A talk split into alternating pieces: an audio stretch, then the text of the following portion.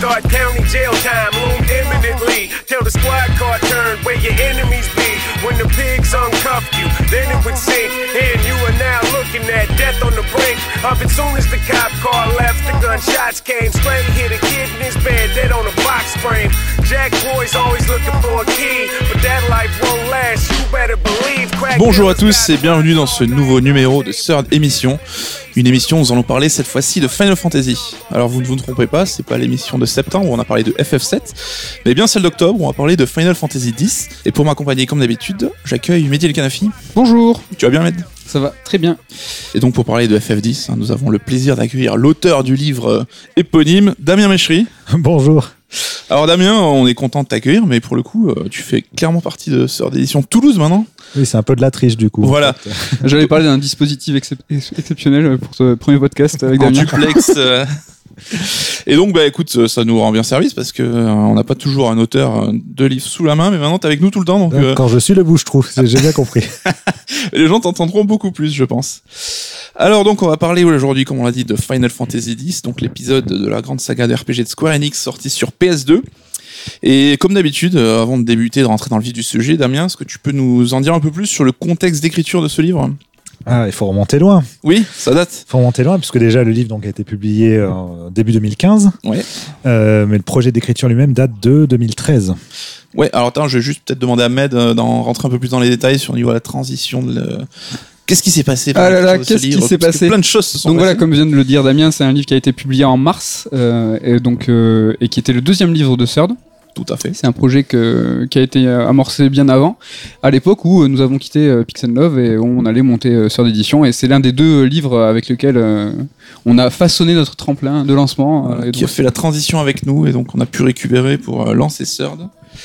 Et euh, donc Damien, bah, plus sur l'expérience de d'écriture, est-ce que tu as peut-être des anecdotes, des souvenirs à partager euh? Euh, bah, déjà, il faut savoir qu'effectivement, c'était mon deuxième ouvrage. Le premier ayant été euh, Video Game Music, donc VGM, euh, Histoire de la musique de jeux vidéo, qui Ouais. était publié bah, chez Pix à l'époque, mais c'était déjà vous qui, euh, qui supervisiez tout ça. Euh, à savoir, en premier lieu, que ce n'est pas le premier La légende Final Fantasy que vous m'aviez proposé. Oui, c'est vrai. Voilà, vous m'aviez proposé d'écrire sur euh, la légende euh, FF9. Parce que FF9, c'est ton FF préféré. C'est ça. On peut le dire. Voilà, on peut le dire, effectivement, FF9 c'est mon FF préféré, euh, voire le, mon jeu préféré en fait, tout simplement. Ah, Avec- carrément. Bon, avec Silent Hill 2 et, Ça dépend des Et jours quand même. l'épisode de ta liste. voilà, ça dépend des jours, euh, mais bon, on va dire qu'il fait partie de mon trio de, de tête. Euh, mais j'avais pas pu à l'époque pour diverses raisons. Mais effectivement, quand vous après vous êtes revenu vers moi avec la proposition de parler de Final Fantasy X, j'ai sauté à pieds joints dedans, non seulement parce que j'adore FF10, même si c'est pas mon FF préféré, mais aussi parce que je trouve qu'il y a plein de choses très intéressantes à dire sur ce jeu qui marque un vrai tournant en fait dans, dans la conception euh, des, des JRPG euh, et de- dans leur évolution aussi. C'est-à-dire que c'est un épisode charnière et qui plus est, euh, est lié à une suite, donc FF10-2, puisque l'idée du bouquin, quand vous me l'aviez proposé, c'était d'emblée de parler du 10 et du 10-2, donc tout ce qui tourne Ouais. dedans, comme vous l'aviez fait vous pour, pour le 7. Et on va voir que c'est important. Tout à fait. Et tu me fais une parfaite transition parce que tu as un petit peu résumé le fil conducteur de ce podcast, à savoir est-ce que FF10 marque un point de rupture dans la grande lignée de, des FF un peu plus traditionnels? Donc on va commencer directement dans la première partie où là on va peut-être un peu plus euh, parler des faits, hein, comment s'est déroulé le développement du jeu et on viendra sur la conclusion un peu plus tard. Donc clairement FF10 hein, montre de gros changements par rapport à ses prédécesseurs, notamment au niveau de l'équipe de développement. Alors euh, pour euh, être un peu plus factuel, donc le développement a été lancé l'été 99, juste quelques mois après la sortie japonaise de FF8, et il se lancera véritablement qu'en début des années 2000. Donc déjà un point important, c'est qu'on a un Sakaguchi, donc le grand créateur de la saga, qui est déjà moins impliqué parce qu'il est occupé ailleurs. Il est occupé déjà à, à produire euh, FF9. Ouais.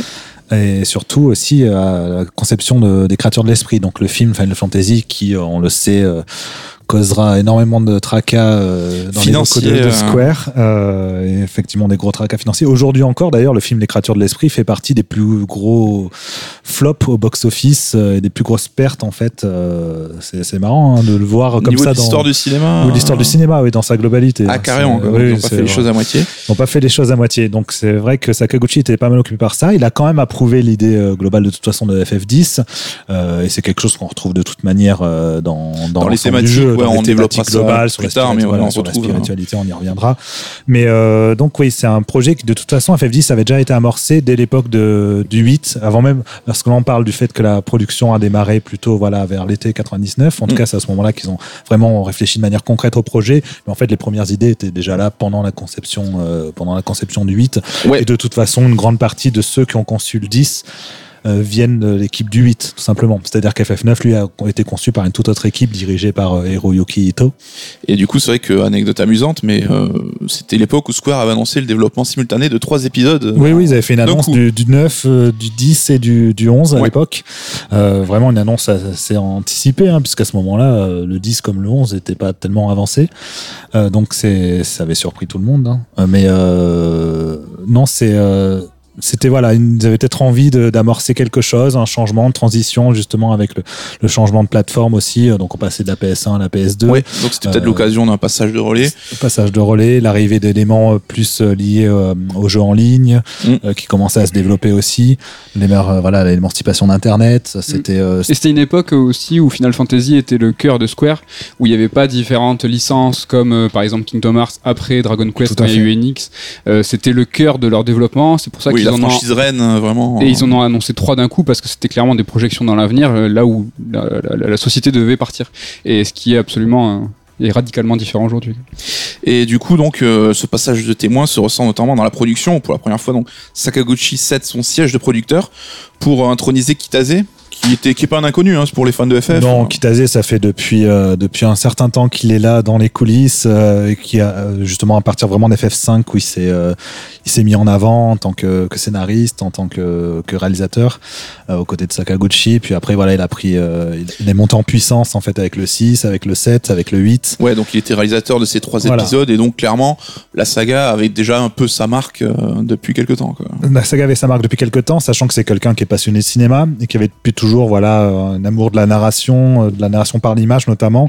Il a envie de pousser à chaque fois plus loin euh, le médium, donc le jeu vidéo, euh, en l'occurrence donc le JRPG, d'en faire quelque chose de peut-être plus cinématique. Ouais, parce que c'est un passionné de cinéma lui à la base. Il voulait se dessiner à ce. Il voulait, ouais, il voulait être réalisateur à l'origine, mais bon, finalement, il est parti dans le monde du, du jeu vidéo.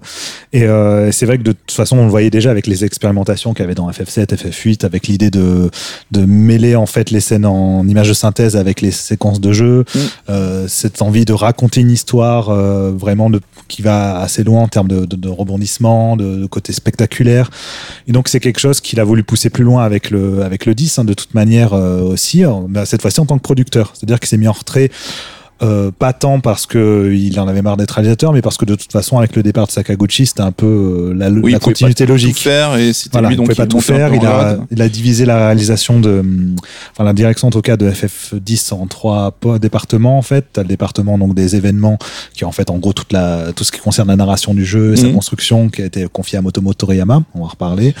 Euh, il y avait aussi le département euh, de donc de la carte. On dit ça, mais en fait c'est le level design. Oui, ils ont leur terme un peu à eux, un peu spécifique, eux, japonais. C'était hein. Na- Nakayama, si je me trompe pas.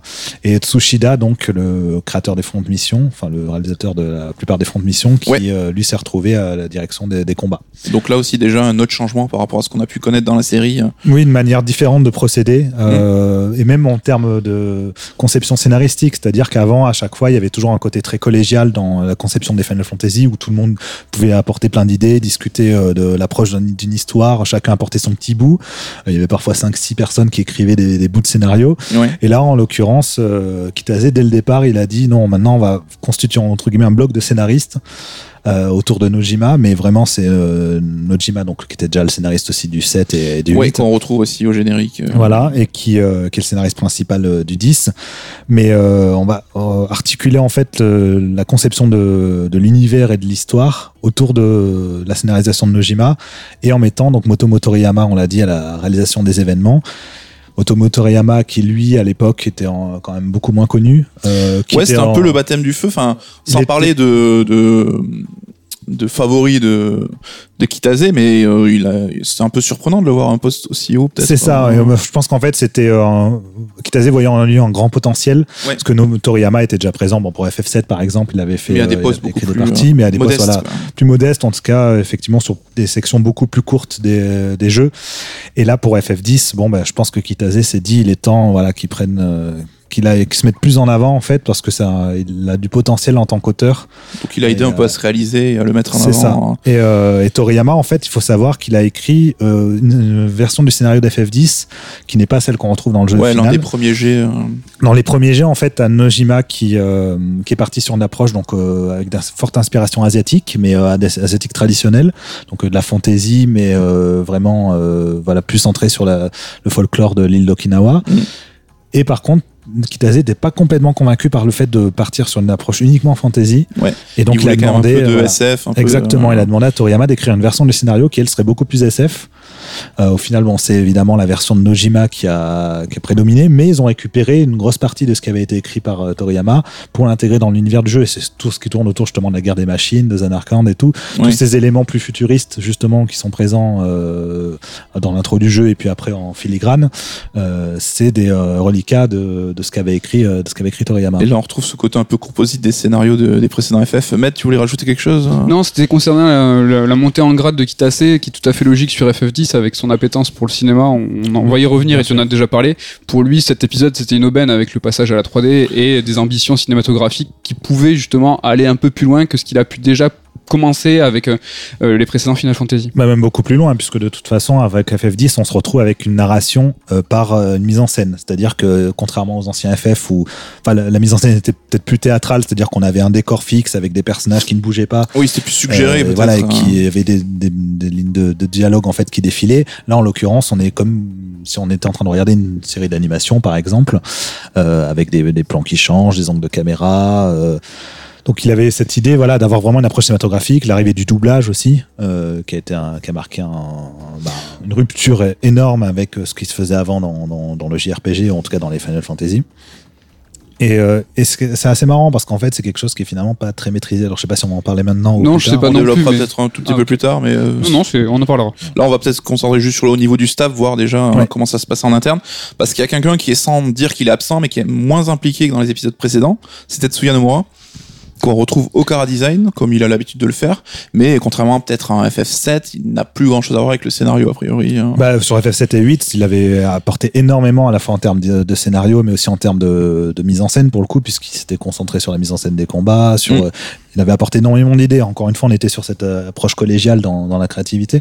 Et là, c'est vrai que Nomura était quand même pas mal occupé avec les premiers Kingdom Hearts, ouais, premiers éléments de. Kingdom Hearts. Donc, euh, bah, pour FF10, c'est contenté quelque part de faire pour le coup son juste son métier de caractère designer, c'est-à-dire tel qu'il était euh, crédité à chaque fois dans les génériques des précédents, mais cette fois-ci c'est vraiment euh, attelé qu'à ça.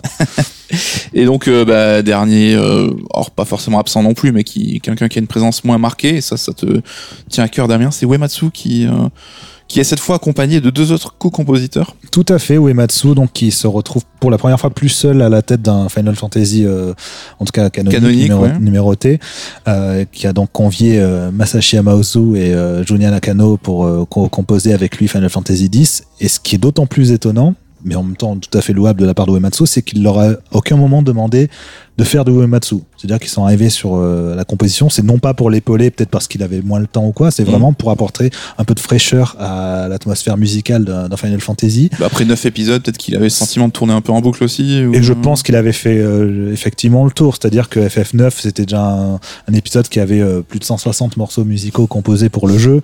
Au bout d'un moment, je pense qu'il s'est dit, voilà, je pense plus, que je n'ai plus trop d'idées, je sais Ouais. plus trop comment me renouveler en fait. J'ai besoin moi-même aussi de me confronter à d'autres styles musicaux. Et, euh, et l'apport de Amaozu et de Nakano est assez impressionnant dans le sens où effectivement, si on écoute la bande originale de FF10, bah, l'homogénéité est moins évidente que dans les précédents épisodes. On Mm. voit tout de suite les ruptures de, de ton, de style entre les, les compositeurs. Nakano qui est lui plus dans une approche très rythmique, euh, qui va beaucoup jouer sur les, les timbres, beaucoup moins sur les mélodies, contrairement Ouais. à Matsu qui est un qui est compositeur le roi de la mélodie. mélodiste, peu, tout à ouais. fait. Amaozu, lui, il est un peu entre les deux. Il aime la mélodie, mais il aime beaucoup jouer aussi sur, euh, sur des nappes sonores assez différentes, peut-être plus éthérées.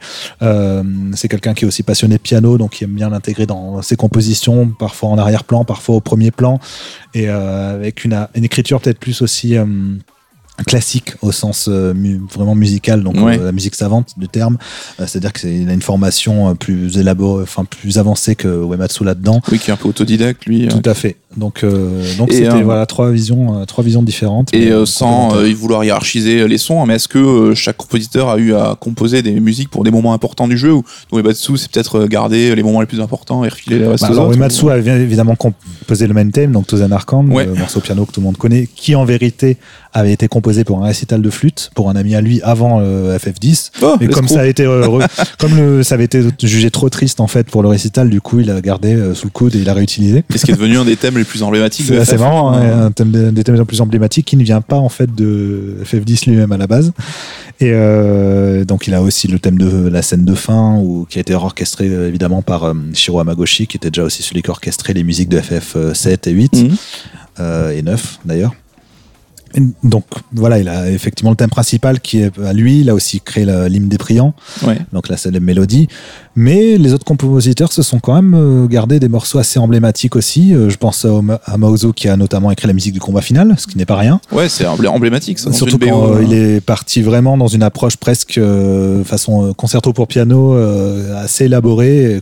Je l'avais écrit change pour un copain aussi. Non, non du tout, mais voilà, qui change énormément de ce qu'on avait l'habitude d'entendre chez Uematsu. Du coup, pas de gros rock euh, qui tâche euh, pour ce morceau-là. Nakano lui-même aussi a fait la musique de l'avant-dernier combat. Euh, et non, globalement, ça a été plutôt bien réparti. Euh, D'ailleurs, euh, à Maozu, il faut savoir qu'il a aussi arrangé certains morceaux de Uematsu et justement l'hymne des priants, donc sa plus belle version, pour, à mes yeux en tout cas, enfin mes oreilles, oreilles. c'est euh, c'est la version qu'on entend lors de la magnifique scène euh, où Yuna envoie les âmes des morts justement dans l'au-delà après l'attaque de, de Kilika, là, du port de Kilika. Et c'est Amozu qui a arrangé en fait le, le morceau. Ouais. Et donc même si la mélodie est de Uematsu, ben voilà, il y a Amozu qui a apporté sa patte et qui quelque part euh, a contribué aussi à enrichir les souvenirs des joueurs parce que quand on se rappelle de cette séquence, on rappelle aussi de ce morceau-là et voilà, on n'associe plus uniquement euh, Uematsu à Final Fantasy ou Final Fantasy à Uematsu. Donc on en parlait. Donc le est-ce que FF10 c'est le jeu de la rupture pour la saga Final Fantasy On constate qu'en tout cas en termes d'équipe de développement, bah, il y a du changement, mais ça reste quand même dans la continuité.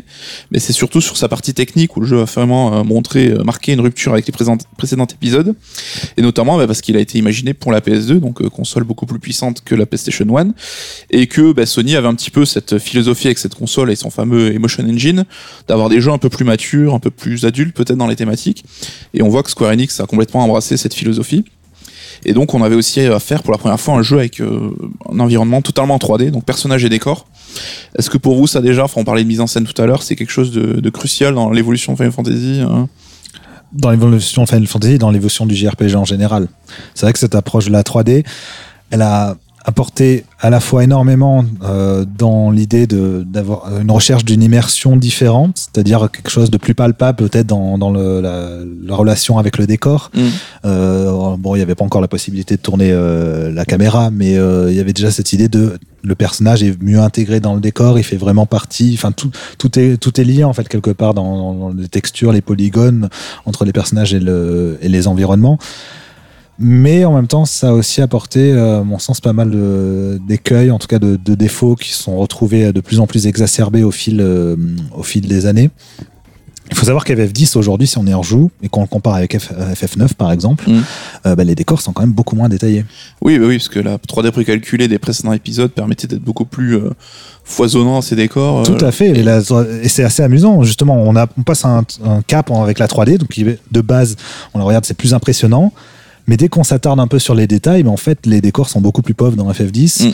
Euh, effectivement, les angles de caméra sont moins élaborés, il y a moins de changements euh, de plan. Enfin, par exemple, un même lieu va être beaucoup plus uniforme en fait euh, quand on va le traverser dans FF10 que dans les anciens FF où chaque changement d'écran C'était presque un truc unique. c'était un euh, truc unique, c'était un angle de caméra complètement différent. Euh, c'était c'est ça, euh, façonné main avec des milliers de détails de- de- qui fourmillent dans le décor. Bon, malheureusement complètement compressé euh, forcément par la résolution, mais euh, et c'est quelque chose qu'on retrouve pas dans FF10. Par contre, qu'on retrouvera après des années plus tard dans FF12, Oui. qui lui tient vraiment encore la route aujourd'hui. C'est-à-dire que c'est un jeu qui a été pensé avec une direction artistique extrêmement riche, extrêmement euh, riche en détails du coup. Et, c'est vrai qu'FF10 fait partie des, des- de la première vague de jeux PlayStation 2 où l'équipe Voilà. ne maîtrisait pas encore. À l'époque, c'était impressionnant parce qu'effectivement, les personnages, bon, bah, l'évolution était un- extraordinaire à ce niveau-là. les modèles de- 3D. les euh, modèles 3D, notamment les modèles 3D des cinématiques les plus importantes. euh, parce qu'il faut savoir que, comme dans la plupart des jeux de 3D de l'époque, il y avait toujours deux types de modèles 3D pour les personnages, les modèles moins détaillés, les modèles plus détaillés. et on voit vraiment la différence quand on fait bien attention. Mais les modèles les plus détaillés, en tout cas, euh, fourmillés de détails justement sur les, des expressions faciales, sur euh, les animations. Donc il y avait, euh, il y avait une, une évolution là-dessus, mais euh, on, on était plus sur une évolution presque forcée que sur quelque chose de, de mieux, Ouais. en fait. Pour- pour- Oui, C'était encore, encore une phase de transition, technologiques, ouais. vraiment. Euh, Med, qu'est-ce que tu en penses, toi, de cette évolution euh? Ben, ce qui aurait pu être le plus grand bienfait de FF10, c'est-à-dire l'apport de cette 3D, l'apport de, du doublage, des Mhm. voix off, et donc du coup euh, ben, l'intégration du langage cinématographique a en fait engendré le plus grand piège dans lequel ils sont tombés vraiment euh, à pieds joints. Ouais. Euh, ben, justement, la mise en scène. Et en fait, ce qui a été C'est dans un peu joué contre lui, quoi, tu veux dire, au final. en fait, dans hein. FF7 et FF8, non, même FF9, on parle quand les, les personnages se parlent entre eux, on, on voit euh, les fields avec une caméra en plongée où Mm. des personnages discutent entre eux avec des modèles 3D classiques et en fait une représentation très jeu vidéo là avec euh, dans FF10 avec les voix, avec l'apport de la mise en scène. Bah, du coup, il faut justement faire de la mise en scène. Une quête de réalisme. Et il y a moins de projections, enfin, tu, tu prends plus ce qu'on te donne Mais pour acquis. Ça aurait pu être quelque chose d'exceptionnel, c'est-à-dire que vraiment, euh, s'il y avait eu euh, une mise en scène travaillée, des voix, tout était bien fait, ça aurait pu apporter une, une, une immersion euh, accrue. Sauf que là, en fait, on s'est retrouvé nous face à une mise en scène, je sais pas, de base, de dialogue, de chant contre chant basique, et tout de suite avec des zooms sur des yeux, des trucs vraiment euh, assez ba- Je basiques. sens que maladroit. Mehdi a relu mon livre il y a pas longtemps. Comment? Oui, non, mais c'est, je suis d'accord. C'est, euh, c'est ce que j'ai expliqué justement dans, dans l'ouvrage, c'est que la mise en scène est extrêmement maladroite. C'est, c'est plus, elle donne l'impression qu'elle a été faite par des, des amateurs, c'est-à-dire pas par un metteur en scène professionnel. Vous l'aviez senti à l'époque en jouant déjà ou c'est plus quelque chose qui vient a posteriori c'est euh, quelque chose qui vient a posteriori, mais aussi parce que quand on y a joué, on était quand même assez jeunes, euh, Et plus moins encore que vous. aussi quelque moins part. exigeant, hein. tout à fait, et euh, quand même bercé avant tout par l'histoire, les musiques, enfin quelque chose qui embarquait quand même. Mais c'est vrai qu'en y rejoignant aujourd'hui, on sent vraiment un, un net écart euh, avec ce qui se fait notamment de nos jours, où les, bah, voilà, les concepteurs de jeux vidéo, quand ils veulent faire de la mise en scène, ils vont plus facilement engager quelqu'un dans lequel, pour lequel c'est le domaine, donc quelqu'un qui va euh, déjà être metteur en scène, par exemple, de séries d'animation japonaises ou autre, que quelqu'un euh, qui va être juste le programmeur avec lequel on va lui dire bon bah voilà il faut que tu me changes un peu l'angle de caméra, la faire en fonction. Et FF10 en plus, il n'a même pas visé une vraie sobriété, c'est-à-dire que, comme le disait Mehdi, quand on parle de zoom sur l'œil, c'est des choix en fait euh, de, de zoom qui euh, veulent faire comme euh, le manga, par exemple, comme Oui, c'est pas une mise en japonaise, scène mais, vraiment réfléchie, c'est plus je veux faire un mouvement de caméra. C'est ça, on a fait un mouvement de caméra et on va l'exagérer, notamment je pense à, une- à la fin quand on arrive à Zanarkand, où il y a la caméra qui tangue en fait pour euh, quand on croise les souvenirs des anciens invoqueurs. Et, euh, et ça tangue tellement dans tous les sens, euh, au-delà du fait que ça peut donner le mal de mer, non, c'est qu'il y a vraiment cette idée de on a une idée de mise en scène et on l'exploite n'importe comment parce qu'on sait pas, on sait pas comment l'utiliser, on sait pas comment euh, créer, enfin, euh, euh, gérer l'espace en fait Mm. euh, de- de- du décor, gérer l'espace du, du champ qu'on choisit de, de mettre en avant avec le cadrage. Enfin, c'est c'est assez particulier et ça contraste d'autant plus avec pour le coup les scènes cinématiques en image synthèse qui elles sont magnifiques, brillantes d'un point de vue de la mise en scène où c'est irréprochable. C'est c'est- donc euh, c'est encore une fois voilà les ambitions cinématographiques, bon, on les retrouve avant tout dans, dans les images synthèse et pas et pas dans les cutscenes. euh, Et du coup, c'est peut-être un jeu qui vieillit un peu moins bien que certains FF. Et que, par exemple, on a aujourd'hui cette scène où Titus euh, se force à rigoler, qui est devenu un même internet, tellement que ça, c'est un petit peu ridicule, quoi. alors là c'est encore un autre débat parce que le problème de cette Rétablis la scène- vérité. Le problème de cette scène, bon, souvent les gens se moquent du doublage anglais. En vérité, il faut savoir que la scène en japonais est aussi ridicule. Pire même. Et pire, l'a écouté ouais, tout à l'heure, voilà, c'est pire. Vous voulez écouter un corbeau imité par un humain, bon voilà, c'est une bonne, une bonne idée.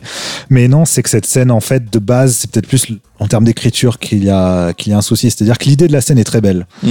Euh, c'est euh, voilà Tidus euh, qui euh, qui veut reconforter Yuna, qui s'amuse à qui s'amuse voilà à faire un rire mais forcé ça, il a jamais eu l'idée de faire de vraiment se marrer en fait Il Oui, oui, lui, quoi, dans la scène intrinsèque, il se force à surjouer le rire, quoi. une scène qui est d'autant plus touchante quand on sait la vérité sur ce qui attend euh, Yuna dans son périple. Elle est censée mourir, en tout cas c'est ce qu'elle elle croit. Mm.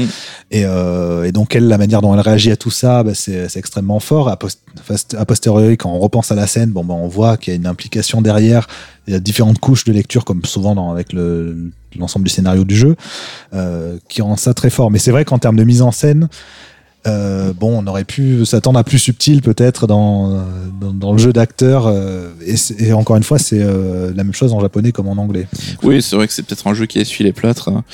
Et donc parmi ces petits euh, contraintes techniques qui ont eu un impact sur le développement, et là je te regarde directement, Med, FF10, c'est aussi la disparition de la carte en 3D. Ouais, et tu en parlais tout à l'heure, c'est une direction qu'a qu'a pris Square par rapport à la- la- au désir de maturité de Sony de cette PS2. Mm. Et en fait, ça les a forcés à faire des choix qui étaient un peu, euh, trouve, contre nature par rapport à ce qu'était le JRPG.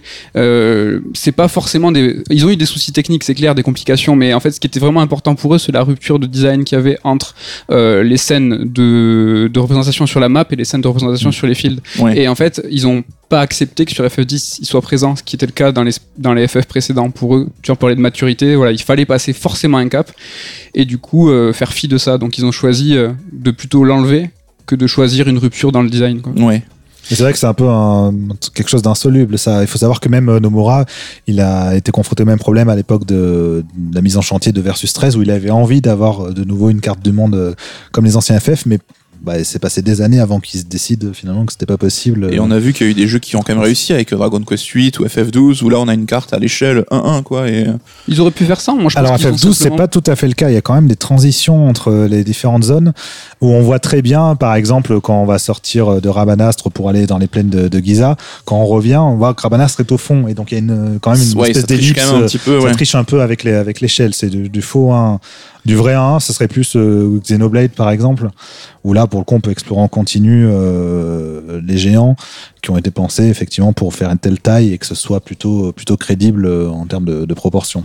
Et du coup, bah, cette absence de carte du monde aussi euh, induit un déroulement peut-être plus linéaire, plus rectiligne que les anciens épisodes. Même si, est-ce que FF7, 8, 9 était pas quand même assez linéaire malgré, enfin, même si le mode de représentation était différent, euh, ça restait quand même, c'était pas non plus euh, des jeux avec un million de couloirs et de- d'embranchements. Bien, bien sûr, les FF sont linéaires depuis très longtemps. En fait, le débat autour de la linéarité est assez bizarre à mon sens parce que est-ce que la linéarité est un défaut en soi? À mon avis, non. La linéa- linéarité, pardon, c'est, euh, on va dire, une donnée. On a choisi de faire un jeu linéaire parce Oui, qu'on a envie de raconter choix, quelque chose, ouais. on a envie de proposer euh, telle vision. Après, c'est la manière dont c'est fait et la manière dont ça s'accorde avec euh, à la fois les choix scénaristiques et les choix de game design. Et c'est vrai que les anciens, enfin les FF7, 8, 9, puisqu'on parle de cela, garde, enfin donner une illusion, une illusion de liberté. Et c'est ce qui fait toute la différence. C'est-à-dire que le jeu, les Oui, jeux en soi étaient ne assez suffit linéaires. l'illusion. hein. Voilà, et parfois il nous suffit que d'une illusion pour qu'on s'y croit, qu'on se dise effectivement on est en train de ce monde est tangible, on, on y croit, on a envie de l'explorer, on peut revenir en arrière, on peut mais en vrai, bon, il faut savoir que dans FF7 8 9 malgré tout, les différentes zones étaient chacune divisées en 3 4 écrans pas plus. Euh, Il y a que la- cartes du monde vraiment qui donnaient l'impression d'être un peu libre encore pendant Qui une était grosse faux. ce qui était Ouais. faux parce que nous, pendant les trois quarts du jeu, euh, souvent on pouvait aller qu'un seul point. hein. Mhm. On sort de la carte du monde, on peut aller qu'à un endroit. Donc euh, c'est c'était linéaire aussi, mais parce que voilà, les FF ont toujours voulu raconter des grandes histoires avec une vraie montée en puissance et nous, enfin, nous permet de nous attacher aux personnages, des récits foisonnants. Enfin, donc en soi c'est pas c'est pas un problème. La difficulté c'est qu'FF10 effectivement euh, avec son euh, son mode de représentation où même si les angles de caméra sont toujours plutôt fixés, euh, ils se retrouvent fixés derrière Tidus et donc il y a cette idée de toujours on le suit, on va de l'avant, on va de l'avant, on prend le bateau et on va ailleurs. Donc ça colle bien avec l'idée du pèlerinage. Oui. Voilà, on est sur un voyage, un pèlerinage, on passe d'étape en étape pour rejoindre un lieu. Donc là-dessus, c'est irréprochable. Mais en même temps, c'est vrai qu'il y a parfois cette euh, frustration de se dire mince, je ne peux pas euh, retourner explorer tel endroit. Tiens, mince, la ville de Lucas, finalement, elle fait deux pauvres écrans alors qu'elle, quand on la voit en scène cinématique, on se dit waouh, ça a l'air euh, grandiose, j'ai trop envie de visiter tout ça. Donc c'est plus un- des regrets en fait quelque part qu'une mauvaise construction parce qu'en soi, FF10 qui veut raconter, il le fait très bien. Med, toi t'es plus team linéarité, pas linéarité Ouais, non, moi c'est vrai que le, le débat il est compliqué et surtout il arrive à des points donnés quand on parle de certains épisodes. Moi je serais plus tenté de parler d'équilibre de ce qui est le jeu, de ce qu'il raconte. En revanche, FF10, je pense qu'il marque une rupture parce que, à mon sens, hein, je sais pas, j'ai pas la vérité, mais le scénario a été construit par rapport euh, à la technique. Et là, on parle justement de technique. Euh, là, le, le pèlerinage, le fait que les personnages vont en avant, on ça les arrange. Qu'en fait, il faut qu'ils soient dans une dynamique, qu'on ne puisse pas s'arrêter, qu'on ne puisse pas revenir en arrière. Ouais. Et c'est vraiment à la fin du FF10 que ça s'ouvre. On peut retrouver cette structure exactement la même euh, dans FF13 où c'est une fuite en avant. Et c'est encore une fois en raison de la technique. Et puis on peut même aller encore plus en avant et on peut parler de FF15 où ça a vraiment choqué. Rappelez-vous la séquence du train, la fin. Bon, c'est vrai, c'est concis, ça On trace. est sur des rails, Mais on est quand même- littéralement. si on réfléchit sur une, une logique d'empressement, normalement, il y a, ça monte. Il faut, il faut résoudre le, pour Noctis, tu vois, il faut aller en avant. Donc c'est un peu plus bancal, mais tout ça s'explique. Et en fait, ça a été fait, à- je pense, moi, à cause de la technique. Mais c'est même ce qu'ils ont dit, ils l'ont avoué, hein, pour FF13 notamment, ça avait été clair et net que ça avait été dit.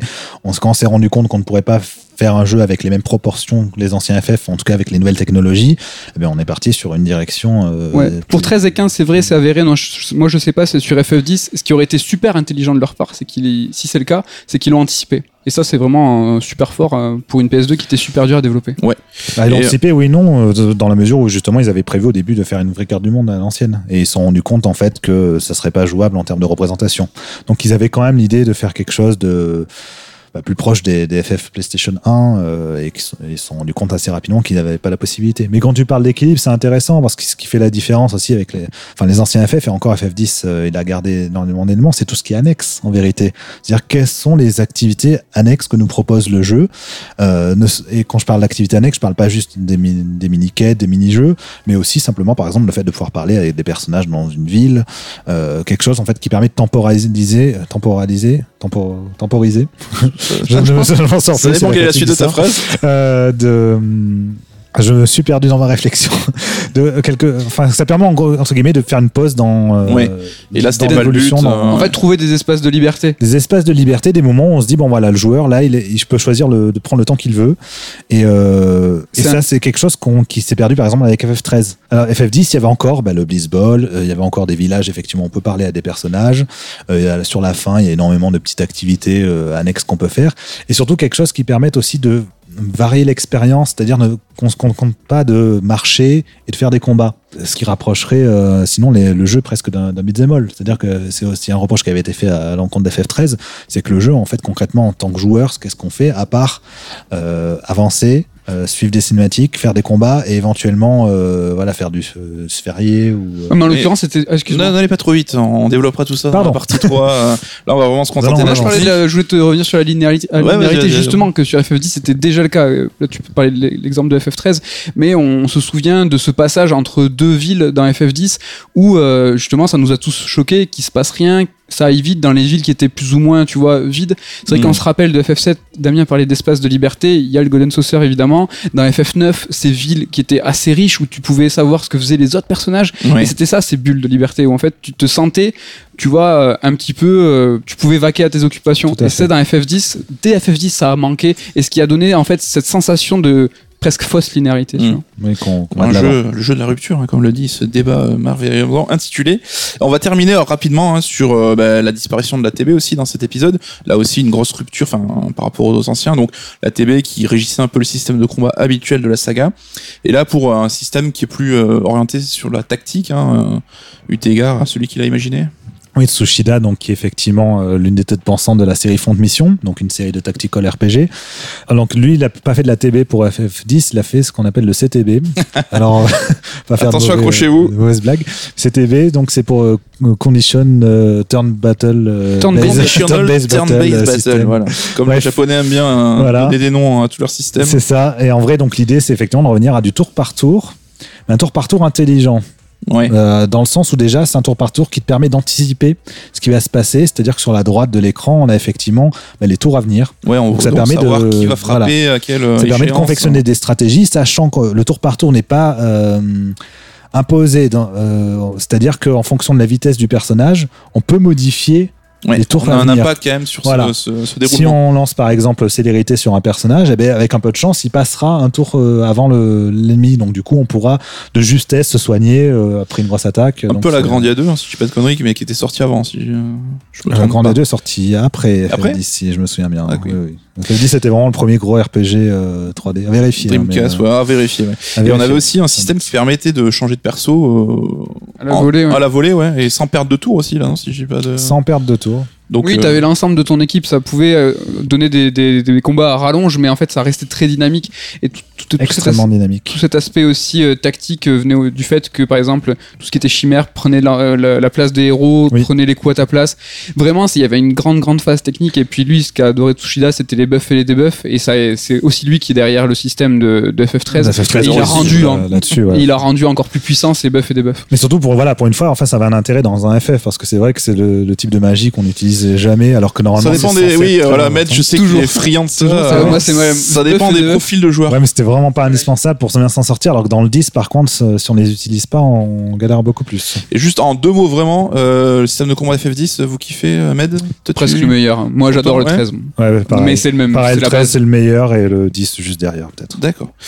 Bah écoutez, on a fait un petit peu le tour de ces changements et qui montrent en quoi FF10 a marqué une rupture, alors au moins technique et euh, au niveau des thématiques, ça on va voir juste après. Donc le jeu est sorti en juillet 2001 au Japon, en mai 2002 chez nous. C'est vendu à 8 millions d'exemplaires et il est sur le podium donc de la série aux côtés de FF7 et FF8. Et en attendant voir si FF15 va euh, lui prendre sa place. Et on verra, euh, bah, est-ce que ce FF10 a marqué aussi une rupture pour le, le JRPG en général, on en parlera tout à l'heure.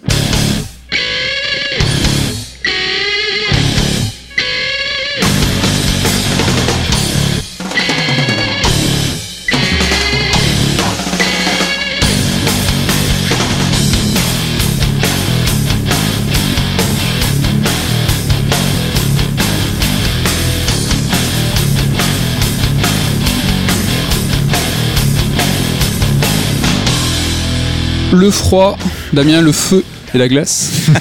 Aujourd'hui, nous n'allons pas parler des autres expériences de FF10 préférées et détestées, mais plutôt des personnages. Damien, quel est ton personnage de FF10 préféré et quel est le personnage que tu n'aimes pas Alors, mon personnage préféré, hmm, c'est Yuna. Ah.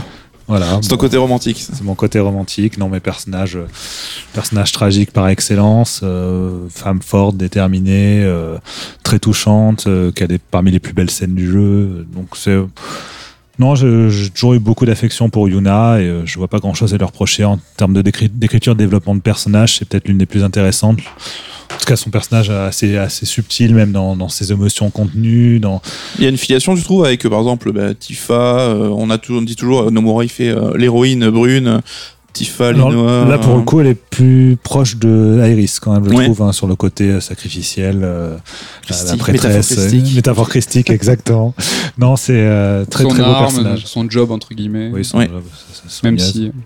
Même si, ouais. Moi, j'ai une question en fait. Est-ce que Yuna a les yeux verrons? Yuna, les yeux verront, tout à fait. Il n'y a pas un autre terme. on, Non, parle, on on d'hétérochromie, en fait, effectivement, quand il y a deux couleurs différentes. Mais on peut aussi dire les yeux verrons. C'est vrai qu'elle a un œil bleu, un œil vert, sachant que euh, l'un de ses yeux, justement, c'est pour signifier ses origines albèdes. Euh, Donc c'est il y a pour une des qu'elle a- peuplades du jeu dont on parlera un fait. petit peu plus euh, tout à l'heure. Effectivement, elle est moitié albède. Et donc euh, le personnage que tu aimes le moins? Euh, c'est plus compliqué. Un personnage que je déteste. euh, C'est plus compliqué, euh, mais lui je le déteste. Non, mais en fait, il y a un personnage qui me déçoit énormément. C'est Seymour. euh, que je trouve vachement intéressant, mais complètement sacrifié par le scénario. Qui est un peu le premier gros big boss du jeu.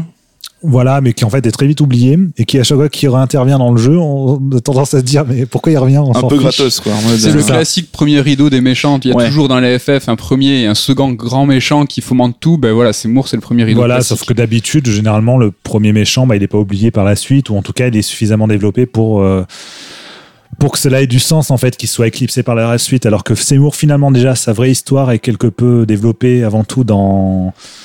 On la voit un petit peu à la fin du jeu, mais c'est surtout, il faut faire le donjon euh, bonus, la Anima, pour. Oui, parce qu'il y a un lien particulier avec cette c'est même pas le donjon Anima en plus, c'est le donjon. euh, J'ai oublié le nom là. euh, Oh, c'est pas trop grave. Bref, peu importe. et, euh, et non, c'est dommage. Et Daisuke Watanabe, donc, qui est le scénariste qui a écrit le- les dialogues de Seymour et tout, lui-même reconnaît que malheureusement Seymour a été quelque peu sacrifié sur la fin du scénario. Ouais. C'est d'ailleurs pour cela qu'à la fin, lorsque vraiment les enjeux sont d'aller à l'intérieur de Sin, d'affronter Ject et tout, on se retrouve au moment où on rentre dans Sin à voir Seymour qui réapparaît.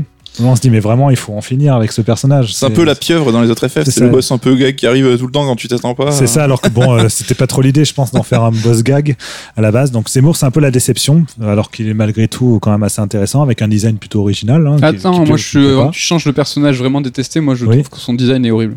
Avec Mais sa Seymour, non, mais vraiment, Il il, est particulier. il est particulier. C'est vrai. particulier. Et l'autre personnage que je déteste, mais euh, pour le coup, c'est volontaire. Euh, enfin, le jeu fait exprès, en tout cas, Ouais. je pense, c'est Waka. Ouais. qui, euh, qui est vraiment euh, bon, euh, le gros bof antipathique au possible. Non, mais, mais en même temps, ça colle avec le personnage. C'est-à-dire que c'est le Le personnage. sportif, le de sportif l'équipe. de l'équipe, mais dans le sens caricatural. Et qui est raciste au possible, envers les Albèdes en l'occurrence, qui vraiment se plie aux, aux enseignements de, de Yevon, donc de l'église du jeu, mais sans les interroger une seule seconde. Et c'est justement son évolution qui, je trouve, le rend intéressant. C'est-à-dire Ouais. que c'est vraiment le, le- la, la- la caricature de, de l'aliéné, quelque part, et qui se retrouve confronté à ses propres préjugés sur, euh, sur la fin du jeu. Oui, parce qu'il évolue quand même. compte, euh, voilà, et qui se rend compte qu'en fait, il était complètement à côté de la plaque. Et ça, je trouve que ça met dans une perspective intéressante par rapport à toutes les thématiques du jeu. D'ailleurs, on se dit effectivement, qu'est-ce que le jeu veut nous raconter? Le jeu nous raconte un conditionnement. Et euh, ce personnage-là, c'est euh, bah, le- le- voilà, il symbolise tout ce conditionnement chez un être humain. Le- la personne qui euh, voilà, il fait du sport et justement, qu'est-ce que le divertissement dans l'univers de Spira? Bah, C'est le truc qui détourne complètement des réalités du monde pour euh, que les gens oublient euh, la pseudo-tragédie euh, de Sin, mais qui est inventée par, par l'Église. Donc c'est euh, Du pain et des jeux, quoi, en quelque sorte. Exactement. Et donc là-dessus, je le trouve intéressant. Il est intéressant à analyser. Après, en tant que personnage, bon, il est, euh, il est, il est pas, pas très agréable. euh, Après, il suit la direction de la réussite classique de euh, je chope une nana, je fais un enfant, alors que tu vois, tu parlais de bof et. euh, Tu veux Ça, dire, c'est c'est lui. Par rapport à Lulu euh, Bah ouais, c'est tu prends les personnages, lui euh, c'est le mec croyant qui est raciste et tout, Ouais. et tu vois son objectif de vie, euh, le classique, c'est ouais, faut que je trouve quelqu'un et que je fasse un gamin. Bah c'est l'un de ceux qui arrive. Ouais, après le truc avec Lulu, c'est quand même quelque chose qui se retrouve pas vraiment dans le jeu. Sa relation avec Lulu dans le jeu, elle est plus liée autour de la perte de Chapou, qui était son frère et qui était justement le, le, le petit ami de, de Lulu. Et donc là, l'histoire d'amour entre Lulu et Waka, elle est pas tellement développée dans dans le jeu. Elle est, elle dans, Stéphane de FF10 et- FF10. Elle est dans le- les sous-entendus un peu, parce qu'on voit effectivement qu'ils se progressivement au fil de l'aventure. Surtout qu'au début, ils étaient un peu en froid. Mais, euh, mais c'est quelque chose qu'on retrouve surtout dans FF10.2 euh, ou dans Eternal Calm, qui était la vidéo qui faisait office de teasing à la fin de la version internationale de FF10.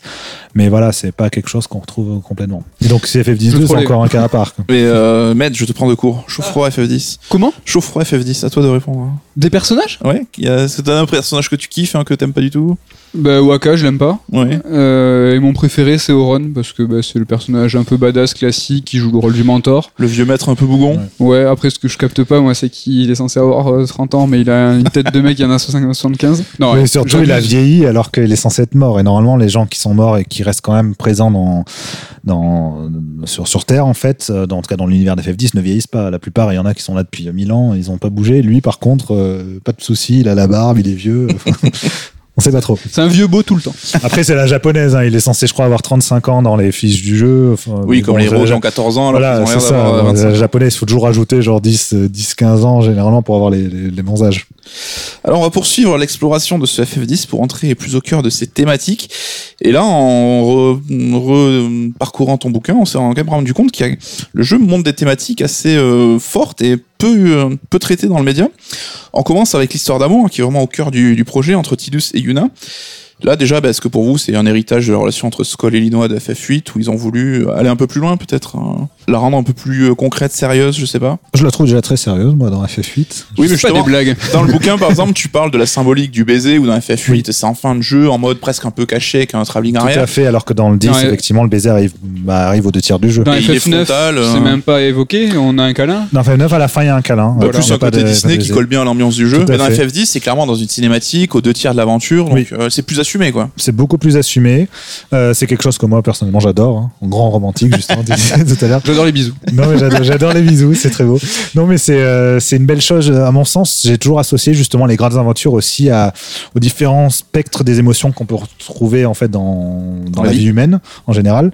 Et, euh, et donc l'amour euh, a quand même une place assez prédominante là-dedans. Et le fait d'avoir une grande aventure initiatique avec une histoire d'amour, pour moi, c'est presque la base en fait. Je dirais que sans Oui, ça, sinon ça ne ça me touche moins. ouais. Ça me touche moins, ou en tout cas, c'est autre chose qui va m'a- m'attirer. Mais euh, voilà, FF8 m'avait beaucoup ému là-dessus. Et puis bon, voilà, c'était l'adolescence, donc il y a aussi voilà les- toute une découverte avec ça. Et FF10 va, va effectivement un peu plus loin là-dessus. Non pas que l'histoire d'amour soit euh, plus élaborée que dans le 8, que- parce qu'elle était aussi dans le cœur du 8. Ouais. Mais, mais euh, effectivement, Plus assumé, quoi. Plus assumé, ils, osent plus. Euh, donc c'est c'est quelque chose de, à mon sens, qui est essentiel et qui a étrangement complètement disparu après le 10, dans les FF en tout cas, puisque le 13, il n'y a pas d'histoire d'amour, si ce n'est préexistante à, Oui, à qui est pas du jeu, passionnante, entre Snow et euh, Serra, mais non c'est beaucoup hein. plus la bluette. euh, Ouais, le côté énervant qu'on pouvait anticiper Voilà. sur FF10 mais qui a pas eu lieu. Le 12, il n'y en a pas non plus. Euh, pareil, l'histoire bah, entre Ash et euh, son amoureux qui meurt au début du jeu, c'est quand même assez symbolique. Euh, Il n'y a pas de Balcher et Fran, mais pareil, c'est très sous-entendu. Euh, dans le 15, euh, encore une fois, l'histoire d'amour. La seule qui aurait pu avoir, ça aurait été entre Noctis et Luna Freya, mais Ouais, elle est tellement est, pas euh, développée dans ouais, le jeu ouais. qu'au final, on a, on a rien. Donc c'est vraiment quelque chose qui a disparu et, et qui, peut-être, à mon sens, manque aujourd'hui, au- justement, au Final Fantasy. Euh, et au JRP- JRPG en général. euh, Ne va pas trop loin, on va parler du après, JRPG voilà, tout on à l'heure. Med, euh, t'es client toi de cette amourette ou tu l'as comment tu l'as vécu à l'époque euh Ouais, ouais, pareil. Euh, je n'ai pas trop grand chose à ajouter par rapport à Damien. Je suis assez d'accord.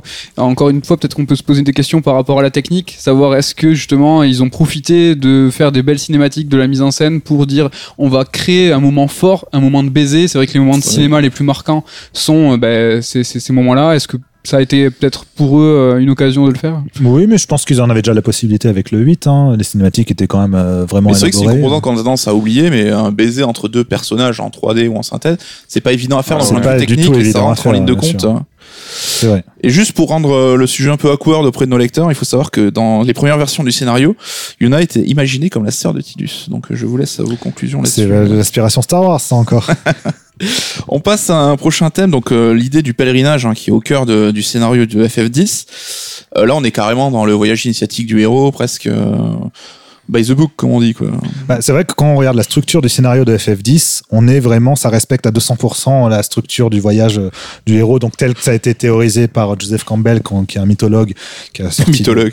Oui, bah, mythologue qui a sorti, euh, que donc qui a spécialisé dans la mythologie comparée, euh, qui avait publié notamment l'ouvrage Le héros mille et un visages. Et qui a théorisé Qui, euh, en fait euh, le voyage du héros en recoupant tous les textes. C'est ça. euh, Lui, en fait, à la base, c'est quelqu'un qui est très inspiré par euh, les théories de, de Carl Jung, euh, et notamment sur toutes les questions des archétypes, sur euh, guillemets les images euh, qui sont présentes dans l'inconscient collectif, et donc euh, c'est pour ça qu'on les retrouve entre les différentes civilisations, euh, des éléments communs, des symboles très forts.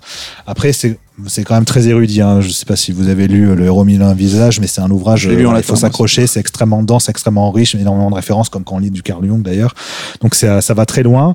Et en vérité, du côté de notamment d'Hollywood, ils ont très vite, euh, bah, notamment par le biais de C. Vogler, je crois qu'il a fait son ouvrage de guide du scénariste, euh, du scénariste à Hollywood, euh, qui, euh, qui ont entre guillemets eu- ressorti la moelle épinière en tout cas de, de la- du voyage du héros et qui ont divisé en, en 12 grandes étapes ou 7 grandes étapes, ça dépend des, des versions ouais. pour faire entre guillemets un schéma narratif commun aux grands récits mythologiques et qu'on peut appliquer aux grandes histoires. En fait, ce schéma narratif, c'est pas tant une facilité scénaristique que l'idée de justement entrer en résonance avec ce qui fait de nous des êtres humains au plus Voilà, profond. et qu'on identifie inconsciemment On derrière. identifie inconsciemment. Et on parlait de. Star Wars tout à l'heure, hein, il se Star Wars, en c'est plein milieu. hein. complètement, c'est complètement l'idée. George Lucas avait admis justement s'être énormément inspiré des ouvrages de Campbell.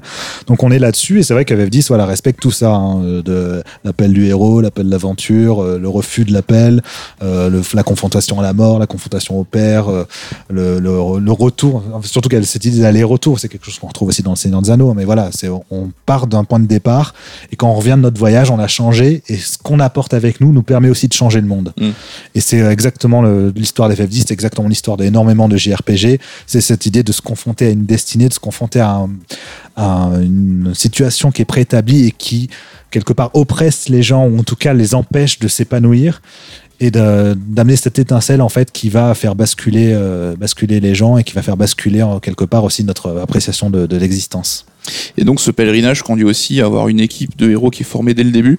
Mhm. Matt, ça t'a pas énervé, toi qui aimes bien dans les RPG, j'imagine, creuser pour aller trouver tes persos aux quatre coins du monde?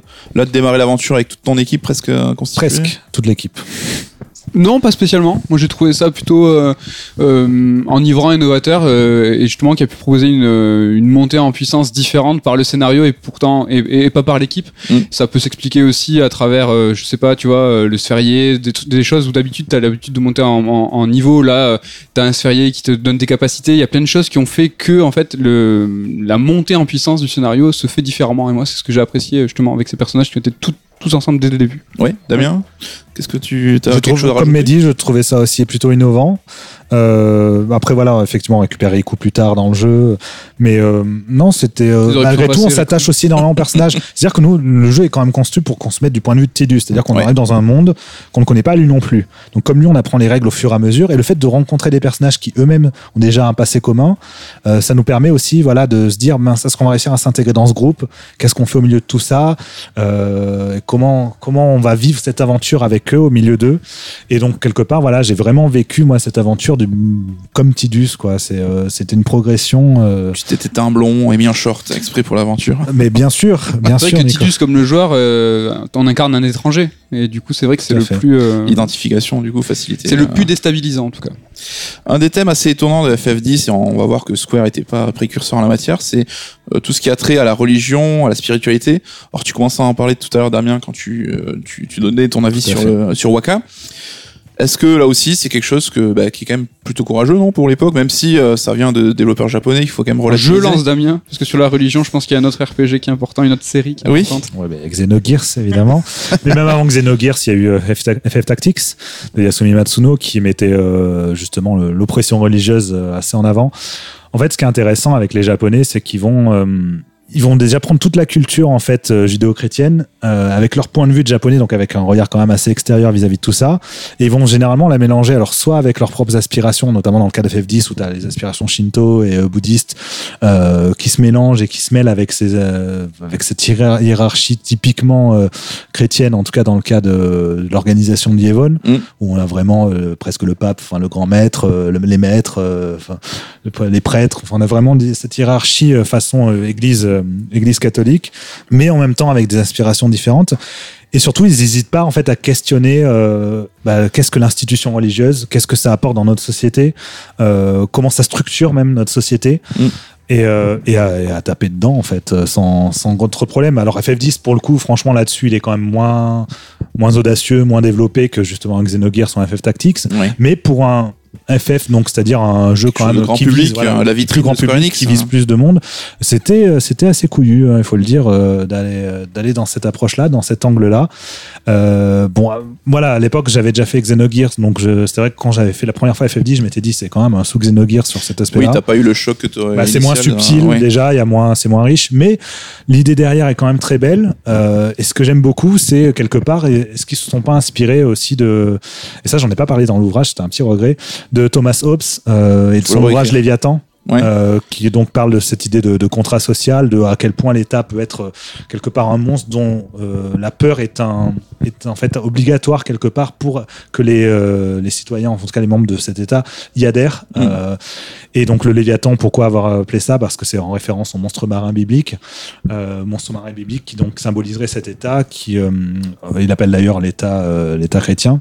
Euh, l'état chrétien est social mais bon l'état chrétien Ouais. qui serait euh, voilà qui serait la, la loi en gros on est là on accepte nous c'est le principe du contrat social on accepte de- d'avoir des libertés en moins mais parce qu'on a ces lois qui nous permettent d'avoir une vie décente en tout cas on le croit on confie quelque part nos vies notre liberté à ces lois on se dit c'est bon je peux je peux être rassuré dans mon existence j'ai ces lois au dessus et c'est exactement l'idée dans, dans FF10 c'est que les gens ils s'en remettent à, à ce que Yevon a mis en place euh, donc ils sont satisfaits satisfaits de ça et se disent bon ben, on n'a pas le choix de toute façon Sin représente nos péchés euh, Sin va venir détruire nos va venir Ouais. détruire une ville de temps en temps ben voilà c'est euh, nous il faut qu'on fasse tout pour bien vivre et euh, grâce à Yevon on, on a euh, voilà on a cette sûreté on se dit avec nos prières on va faire en sorte que tout aille bien ce qui est bien sûr une immense manipulation Oui, voilà. se mettre un peu la tête dans le, le sable, ça qu'on dit Oui.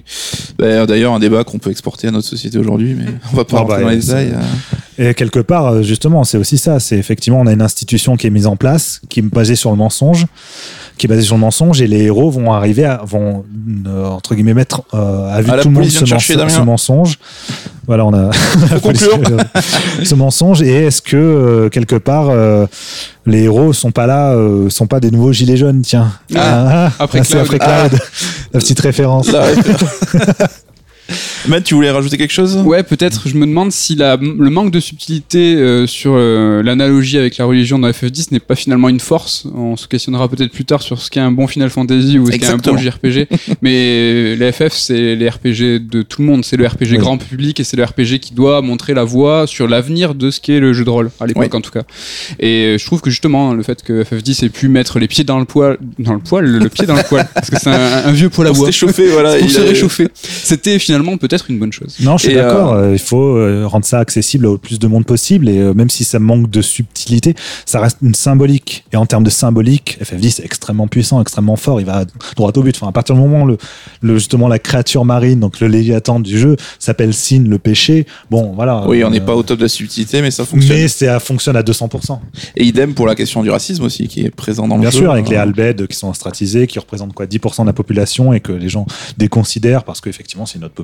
Ils sont un peu différents, ils ont des yeux différents. Ils n'ont pas le même langage, c'est intéressant ils ont jeu. un ça. langage différent. Et ce qui est cool, c'est que le jeu, justement, te le fait apprendre de manière graduelle en trouvant des documents, machin, et c'est plutôt un bon signal envoyé là-dessus. Tout à fait.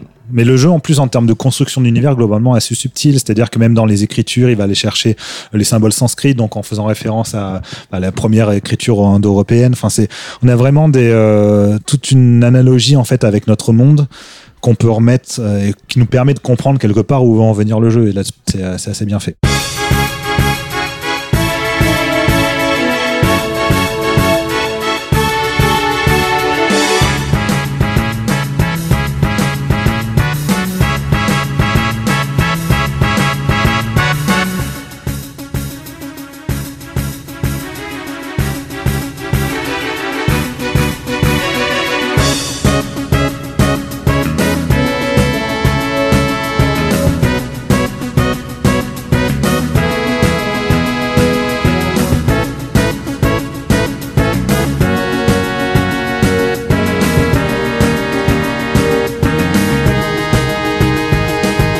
Damien, si tu étais l'un des main themes de Final Fantasy, tu serais lequel? Celui du 7. Ouais. Ouais, carrément. C'est, euh, j'aime beaucoup son développement déjà, et c'est l'un des plus longs. Et euh, j'adore ses différentes phases. Puis je le trouve très très beau. Voilà. Le plus connu, c'est souvent celui de Tina de FF6, mais euh, je sais pas, j'ai, euh, beaucoup d'affection pour euh, celui du 7. C'est clair, concis, parfait. Damien, si tu étais une console toute génération confondue, Euh, la PS1. Ah, normal. Pourquoi? Bon, simplement Nostalgie, pour. euh, euh, Non, parce que c'était l'âge d'or du JRPG pour moi, et comme c'était mon genre préféré, bah du coup, je l'associe à, à ça. C'est beau.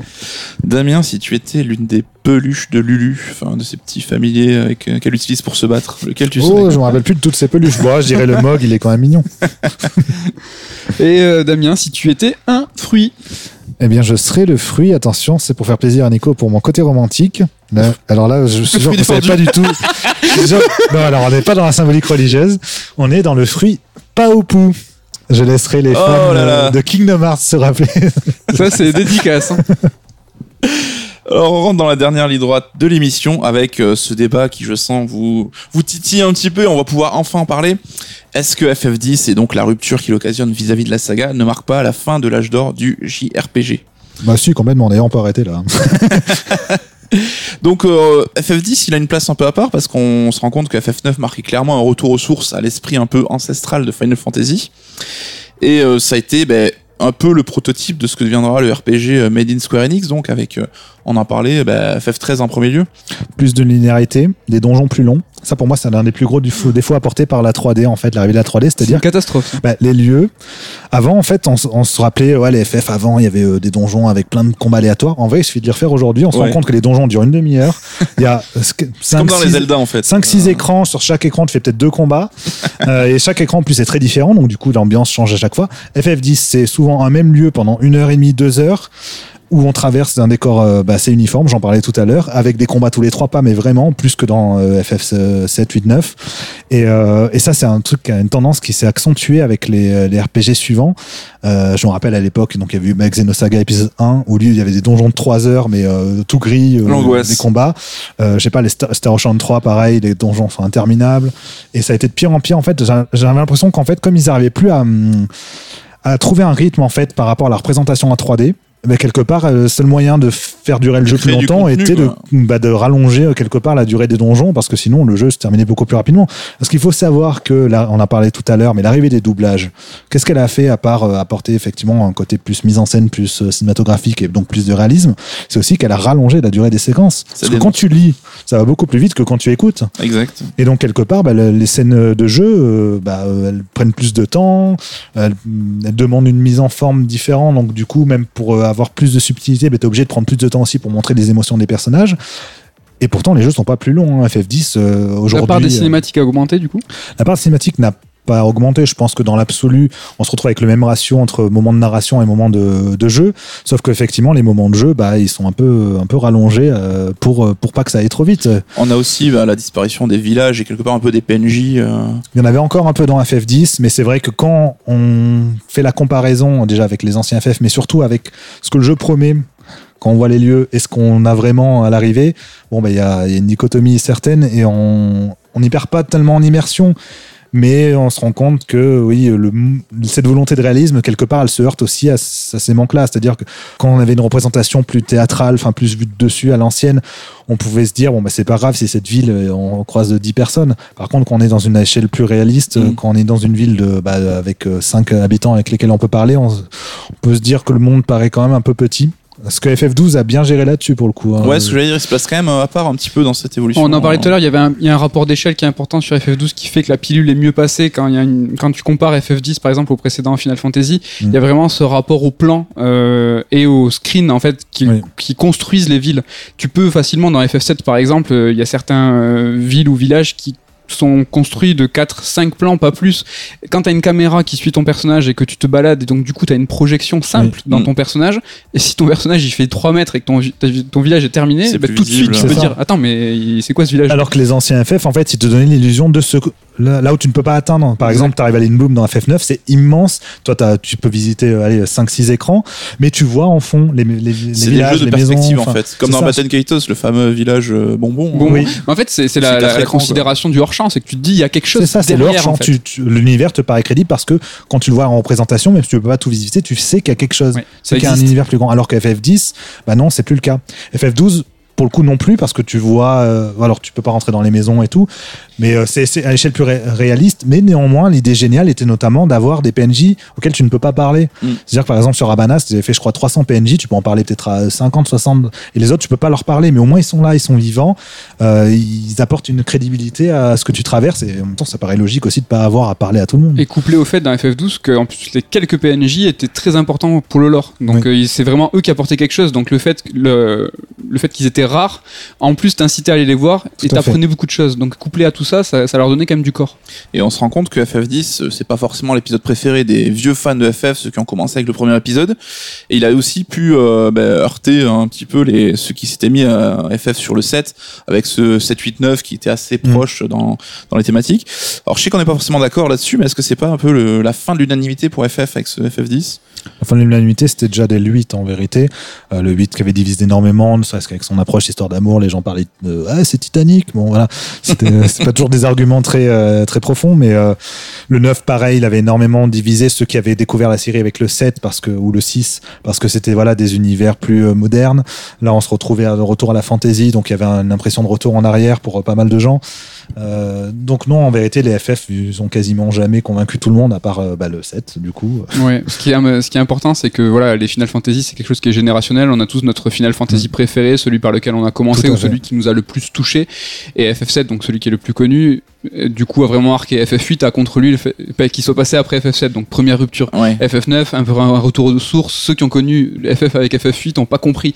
Donc il y a eu vraiment euh, une succession de, cass- de cassures, de ruptures qui font que voilà, quand tu parles d'unanimité, c'est assez compliqué de pouvoir euh, voilà, mettre le doigt sur un, un temps donné. Quoi. Mais je pose Sachant des questions qu'en compliquées. en hein, vérité, euh, ce qui définit FF, c'est aussi le changement.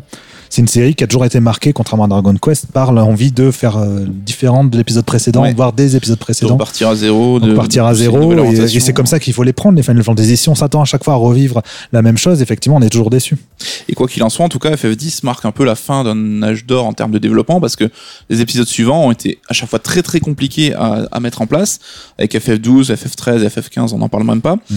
Et euh, on a l'impression que la saga aujourd'hui a plus forcément une ligne directrice, même si tu l'as dit, elle cherche toujours à se réinventer et à, à être un peu à la pointe. Est-ce qu'on peut dire que Square cherche la formule magique pour FF Comment le, la Le- faire passer dans la modernité Le problème pour euh, eux, c'est qu'il n'y a pas de formule magique, en fait, je pense. Et, euh, et je crois qu'ils s'en sont rendus compte euh, eux-mêmes hein, avec le développement du 13 et puis, euh, puis du 15. C'est que finalement, qu'est-ce qui définit un Final Fantasy? Ça, enfin, ça peut faire un sujet d'un long débat. Mm. Euh, qu'est-ce que- qu'est-ce qu'un bon Final Fantasy, même aussi euh, Et à mon sens, ce qu'on a un peu perdu, c'est ce sentiment effectivement de complétude euh, avec, à partir du 10 et que c'est accentué par la suite. C'est-à-dire qu'effectivement, 7, 8, 9, tous les aspects du jeu était considéré, enfin, pouvait être complet, c'est-à-dire que chaque aspect, aspect était travaillé au maximum de ce qui pouvait l'être, que ce soit la musique, la direction artistique, le fait de ex- pouvoir explorer, le fait de pouvoir discuter donc avec des PNJ, le fait de pouvoir, au niveau des combats, le fait de- d'avoir des mini-jeux, le fait d'avoir plein de quêtes annexes. cohérent et vivant sous tes yeux où tu un voyais pas les limites euh, vivant. de la On technologie. voyait pas les limites, on voyait pas les limites même en termes de game design, c'est-à-dire qu'on enfin, on avait énormément d'activités possibles, on pouvait faire plein de choses. À chaque fois, on avait le sentiment d'avoir vécu une aventure immense du début à la fin, et à aucun moment on se se disait ah mince, je me sens limité là dans ce que je en train de faire. À partir du 10, ça a commencé à aller dans cette direction-là, essentiellement pour des contraintes technologiques, ça s'est accentué. Le 12, lui, euh, moi je le trouve extraordinaire, mais effectivement, je comprends qu'on puisse ne pas l'aimer au niveau de sa direction scénaristique, puisque le scénario est beaucoup moins présent que dans les euh, anciens FF.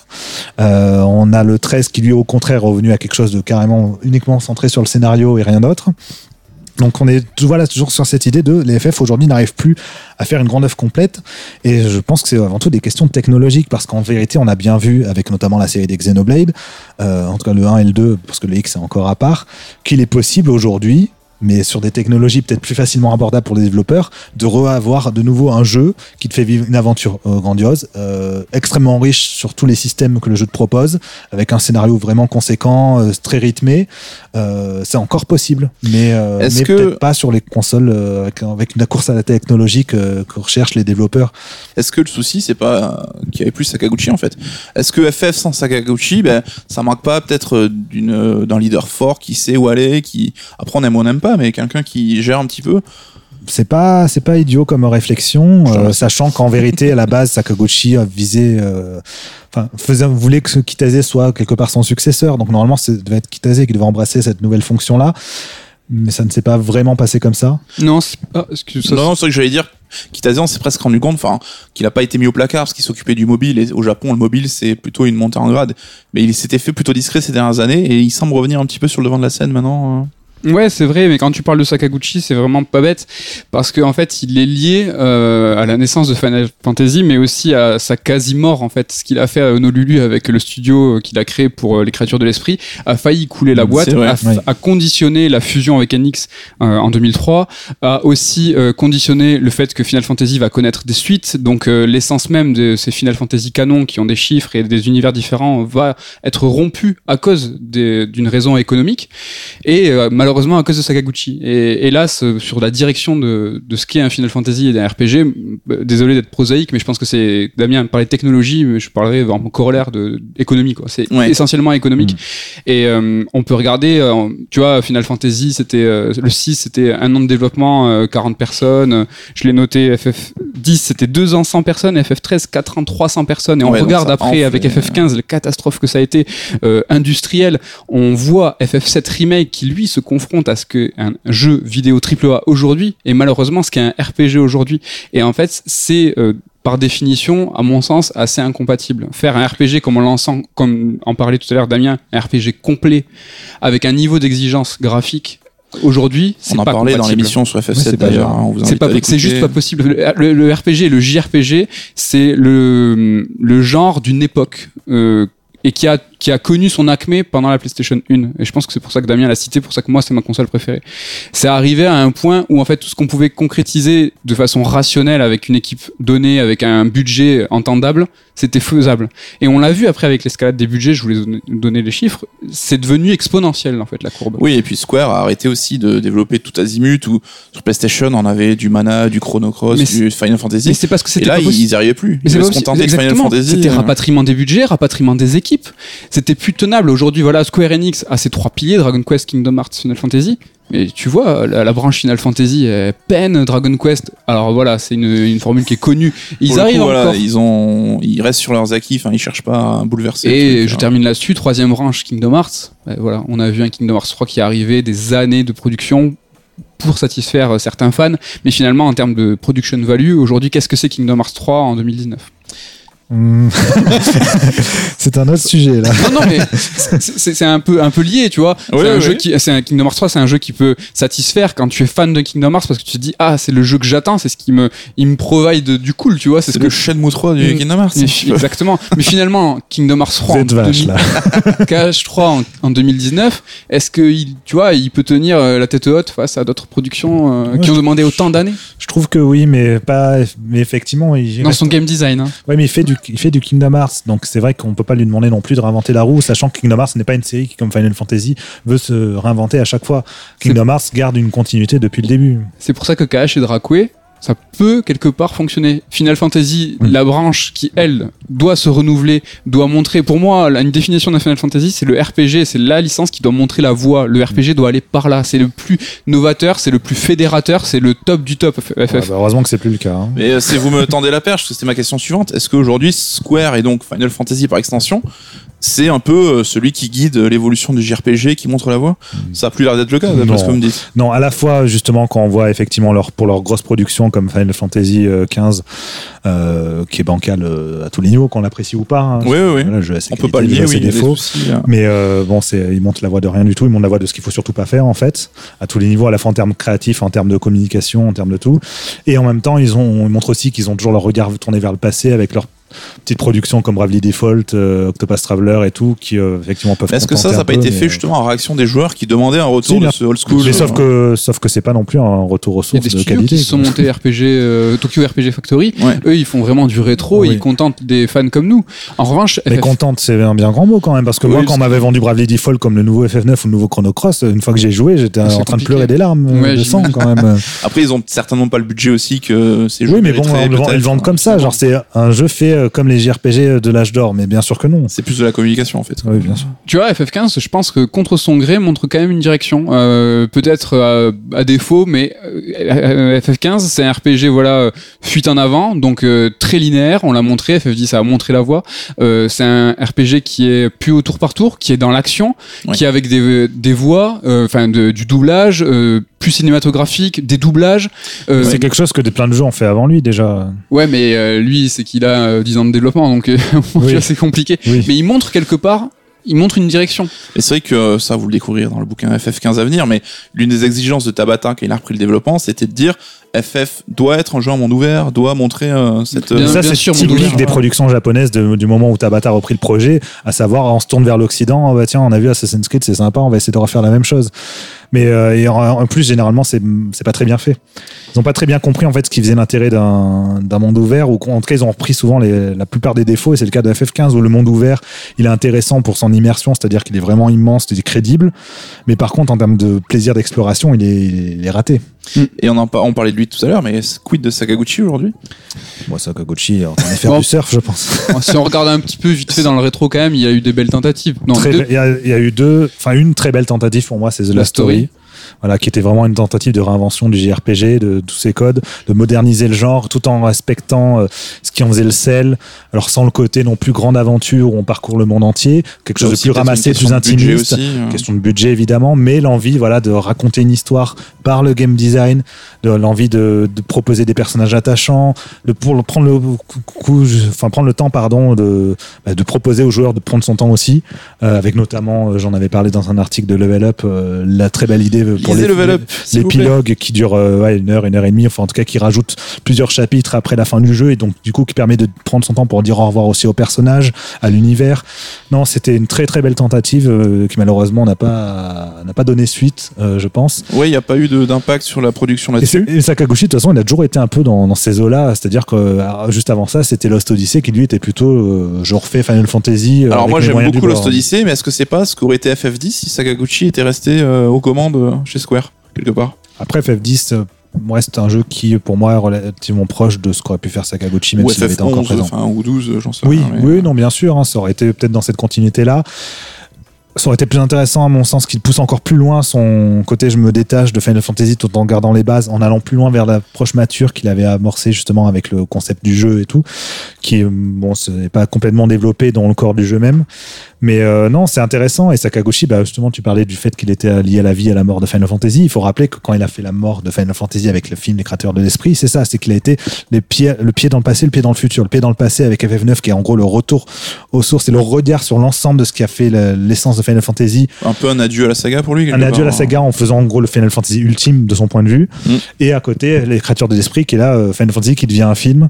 Et qui a de devient un Final film qui Fantasy se passe que dans le nom futur. presque. hein. Bah, Hormis certaines Fantasy de- thématiques. Bah, il a ces thématiques qui sont typiquement Sakaguchiennes. hein. Il, le- est allé jusqu'à quand même euh, nommer Gaïa le, la, la rivière de la vie qu'il y a dans, a- Dans le dans le film, film, hein. Ouais. qui est, euh, la rivière de la vie, qui est, dont le concept est basé justement sur la théorie Gaïa. Et qu'on trouve aussi un peu dans FF10. Avec Et dans le les 9 fluos, aussi avec la euh, brume euh, qui était le flot des âmes de, de Terra.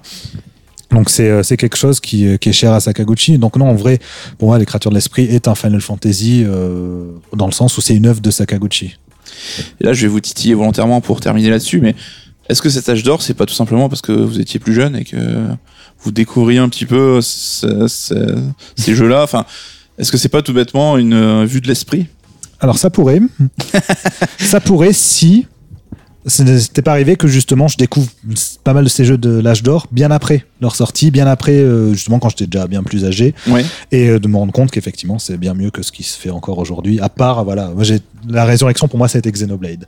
Là je me suis dit oh je revis T'as retrouvé tes toutes les euh, émotions, toutes les sensations que je pouvais avoir avec les grands JRPG d'antan et sans réserve, sans me dire ah ça ça me manque. Alors c'est vrai qu'il n'y a pas de mini-jeu ou quoi, mais c'est pas grave. Mm. Le jeu il m'a Ouais, mais cette expérience complète. Xenoblade, c'est un parfait exemple de jeu qui a su euh, être développé sur une console où la technique pouvait C'est ce que je l'absorber. disais. C'est ça. C'est ils ont le premier Xenoblade c'était sur Wii, bah forcément c'était beaucoup plus simple à programmer puisque c'était euh, l'architecture GameCube entre guillemets dans l'idée. Donc on était voilà, on n'était C'est pour pas ça qu'il y a sur peut-être une un quête avenir. à Et un sujet que t'aimes bien mettre aussi, c'est qu'ils ont été peut-être euh, conscients de leurs limites et ils ont pas voulu aller au-delà, quoi. Ouais, ouais, c'est ça. Et peut-être que demain, euh, la solution, ça serait de développer sur des consoles antérieures de la console de la génération actuelle. Sur la Peut-être. Switch C'est j'allais, je veux dire, peut-être développer sur la Switch une console qui est moins puissante, qui pourrait accueillir ce genre de, de bah, RPG. Xenoblade 2. euh, voilà, on l'a- on l'a eu. Ouais. Même si euh, je sais que Mehdi tu es moins fan que moi. moins euh, fan du que 2. le 2. ouais. Mais euh, moi, le 2, pour moi, est une- peut-être même meilleur que le premier, en tout cas sur pas mal de points. Et voilà, on y est. On est effectivement sur une console qui permet quand même d'afficher de, de- des graphismes en HD de qualité, avec une, en tout cas qui est respectueuse de la direction artistique, ce qui est à mon sens le plus important, hein, parce que la technologie, on s'en fiche, on le voit bien avec FF10. La 3D à l'époque avait beau être spectaculaire, aujourd'hui le jeu n'a pas, très- pas très bien vieilli là-dessus. La direction artistique, c'est ce qui fait qu'un jeu vieillit bien.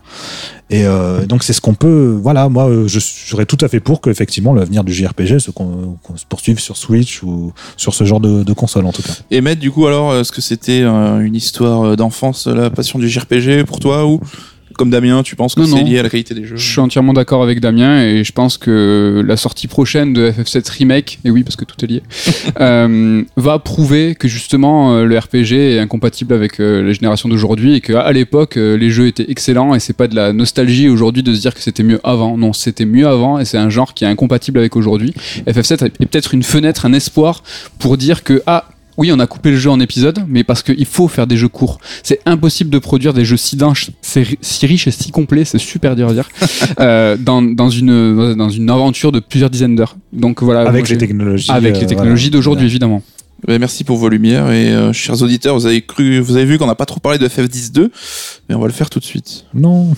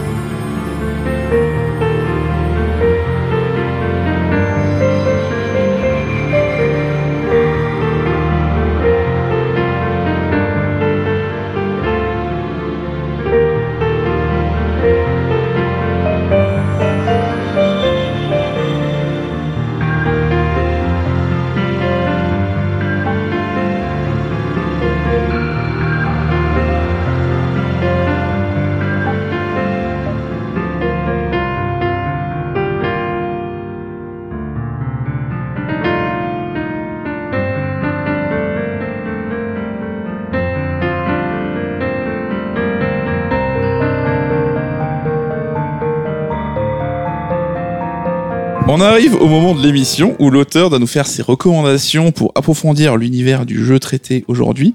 Et on va un petit peu tordre la règle aujourd'hui car euh, on va parler un peu des à côté de FF10 et donc de FF10-2 et du roman euh, qui a un petit peu fait suite à cette histoire-là. Euh, en deux mots, Damien, tu peux, qu'est-ce que tu peux nous en dire euh? FF10-2, ce que je peux en dire déjà, c'est que c'est un jeu, un jeu que je déteste, mais que je trouve passionnant à analyser. Non, mais euh, voilà, C'est- un jeu qui est clivant forcément avec son approche. euh, mais ce qui est intéressant avec l'FF12, donc déjà c'est ce qu'il représente effectivement dans l'histoire de Square, euh, le, le premier, euh, la première suite euh, Final Fantasy canonique, ce que disait Mehdi tout à l'heure. Mais au-delà de ça, comment il a été conçu vis-à-vis d'FF10, c'est-à-dire qu'il en est vraiment le miroir, euh, un jeu complètement différent qui a pris à, qui est allé à l'encontre des joueurs. En fait, ils ont reproché par exemple la linéarité du 10. Bah, ok, on va faire un système de mission. On n'est plus du tout sur euh, la même la même approche. On va changer complètement de système de combat. On va changer le ton du jeu même euh, avec le voilà un côté beaucoup plus bariolé, déluré, euh, Pop, plus pop, plus euh, plus lié aussi quelque part au mode du moment en fait. C'est-à-dire que c'est aussi quelque chose qu'on pourrait reprocher au jeu, c'est euh, est-ce que ça vaut le coup de rapprocher euh, un grand RPG euh, ou un récit en tout cas de fantasy dans ce style-là de des mondes des modes actuels? Est-ce que ça le rend pas périssable quelque part aussi? Euh, on a, parce que finalement dans 10 ans, 15, 20 ans, quand on revoit le jeu, on se dit ah mince, là je vois très bien que c'était lié aux tendances de l'époque. Aujourd'hui, c'est plus trop d'a- d'actualité. Mais c'est un peu le jeu wishlist et on l'a reconnu pareil avec FF13 et FF13 13-2, 2, et- exactement, qui était aussi un jeu conçu en réaction avec le, avec le, le 13. Les Et dans, les deux cas, il faut savoir que c'est point commun, le dénominateur commun, c'est Motomu Toriyama, qui est quand même euh, le réalisateur des jeux. Non, mais, L'attaque mais c'est ça y est. euh, c'est même pas une attaque, c'est que c'est lui-même qui avait de toute façon réalisé le 13 et le 10 et le 10-2 et le 13-2. Donc en fait, il fait un peu ce qu'il veut de, de son univers. Mais c'est vrai que ça donne l'impression que bah, il y a un manque de direction ou en tout cas qu'il se plie plus facilement à, à, bah, aux réactions des joueurs, ce qui après entraînera euh, FF15 dans, dans une autre mesure. Mais euh, non, FF10-2, bah, c'est un jeu voilà qui est particulier, qui euh, qui proposait des choses. En soi, on peut pas euh, lui reprocher de, Ouais, qu'un pseudo système de job hein, qui change- consistait à en changer la tenue des héroïnes. Tout à fait, un système de jeu plus différent. intéressant qu'il n'y paraît. des Ouais. musiques très différentes, plus jazzy, euh, par euh, voilà par Matsueda et Egoshi, donc qui sont pas du tout, euh, qui ont pas du tout euh, fait dans le style Uematsu, qui était même pas impliqué dans, dans le projet. Donc voilà un jeu, un jeu particulier qui faisait suite. euh, qui faisait suite après la demande des fans, soi-disant, mais en vrai c'est plus pour des questions économiques, hein, ce, que, ce que disait Mehdi. Donc un jeu particulier qu'on aime ou pas, qui a divisé énormément les joueurs, euh, qui était une tentative à part dans la série, et qui a donné lieu ensuite effectivement euh, bah, à d'autres d'autres Un fameux autre chose roman. comme un roman et puis un fichier audio aussi, donc FF10 Will. Donc le roman FF10 2.5. Alors là, ils, sont partis en couille. Bah là, c'est même pas au pluriel puisque finalement c'est juste Nojima lui-même qui, euh, qui l'a écrit.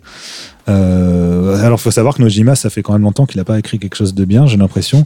Mais- Deuxième attaque. C'est vrai que On quand on règle ses regarde ça- à la fin. Après voilà, s'il y en a qui ont apprécié la compilation de Final Fantasy VII, dans ce cas, je retire ce que j'ai dit. Mais euh, mais bon, non, t'inquiète pas, c'est pas Il n'y en a pas ici. voilà, c'est quand même délicat de, de voir aussi, euh, et c'est pas le seul dans ce cas, d'autant de talents chez Square de l'époque qui ont fini par ne plus rien faire de- d'intéressant par la suite. Alors pourquoi? Est-ce qu'ils ont perdu leur talent? Est-ce que finalement les, les conditions de travail ont changé? Qu'est-ce qui Et là, un roman entier qui raconte une suite à Final Fantasy euh, X-2 et donc à Final Fantasy X tout court, qui prend la peine de changer des éléments de l'univers, euh, qui euh, a, a même un ton assez assez particulier, hein, peut-être plus violent, plus sexualisé aussi.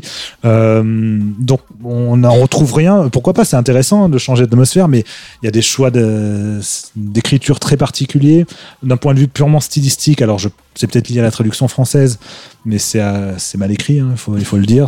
La narration est Troisième inventée. attaque.